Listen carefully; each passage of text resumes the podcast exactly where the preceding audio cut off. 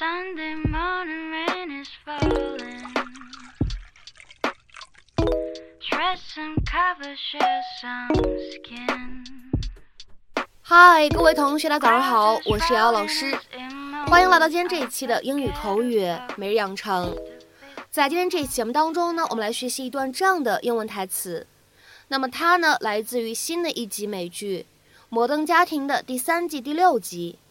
首先的话呢，先来听一下。Mm, we are hoping some of that enthusiasm rubs off on her. We are hoping some of that enthusiasm rubs off on her. 我们希望他爸爸对母校的激情也激起他对大学的向往。We are hoping some of that enthusiasm rubs off on her. We are hoping some of that enthusiasm rubs off on her. 那么在下面这样一段英文台词当中呢，我们需要注意几处发音技巧。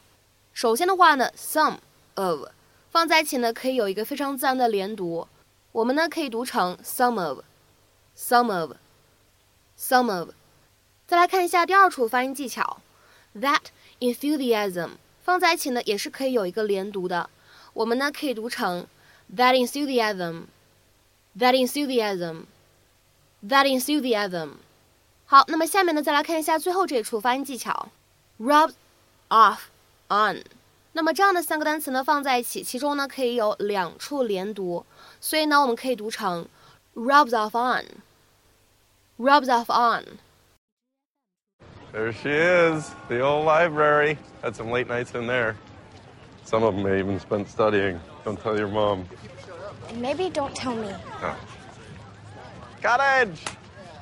He was shielding his eyes from the sun. Knew it when I hit it. Phil is taking Haley to visit his alma mater. Loved college. Mm, we are hoping some of that enthusiasm rubs off on her. Go Bullfrogs! Dogs.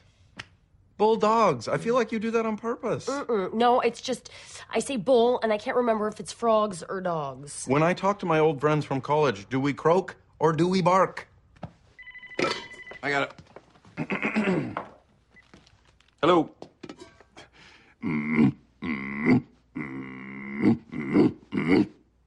Wow. No Haley, no way. Check it out. After a few beers, my buds and I would jump on these lunch trays and race down this same hill. Hop on. I don't want to hop on. Seriously, you'll get the giggles. I don't want the giggles.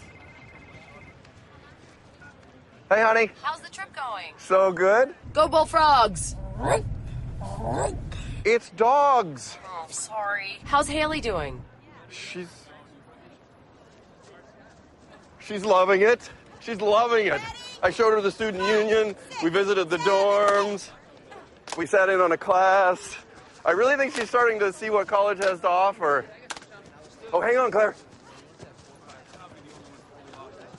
Go Bulldogs!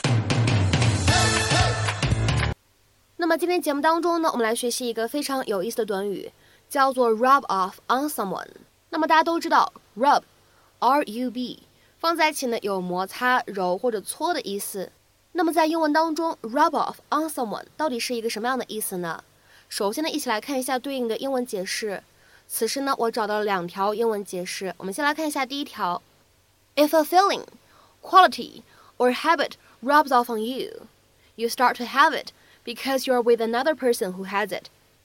再比如说呢，我们来看一下下面这样一条英文解释：If something such as a good quality rubs off on someone, they start to develop it. 所以呢，就指的是感受、品质、习惯等等等等，感染、影响某一个人，有点像汉语当中的“近朱者赤，近墨者黑”那种意思，通过接触或者接近而转移。下面呢，我们来看几个例子，都比较的好理解。第一个，Hopefully her enthusiasm will rub off on the rest of the team。希望她的热情可以影响团队当中的其他成员。Hopefully her enthusiasm will rub off on the rest of the team。下面呢，我们再来看一下第二个例子。I wished some of her luck would rub off on me。我希望她的运气可以让我沾沾光，或者说呢，我希望她可以怎么样呢？把她的运气传一点给我，这样的意思。I wished some of her luck would rub off on me。下面呢，我们再来看一下这样一个例子：She refused to give up, and her confidence rubbed off on the others。她不肯放弃，她的自信心也感染了其他人。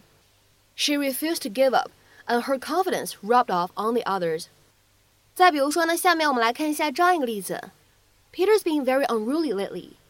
I think that new kid is rubbing off on him.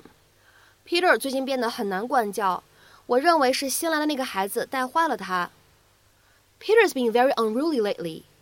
I think that new kid is rubbing off on him. 那么下面呢，我们再来看一下本期节目当中的最后一个例子。 It seems like your boss's greed is rubbing off on you. Is money all you care about now? 似乎你老板贪婪的性格在影响你，难道你在乎的就只有钱吗？It seems like your boss's greed is rubbing off on you.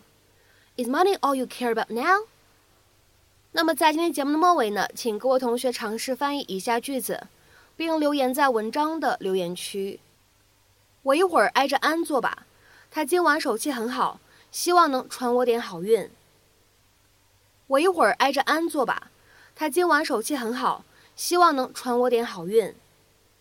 那么这样一段话应该如何去使用我们刚刚学习过的表达来造句呢？期待各位同学的踊跃发言。我们今天这期节目呢，就先分享到这里，See you。Darkness, she is high.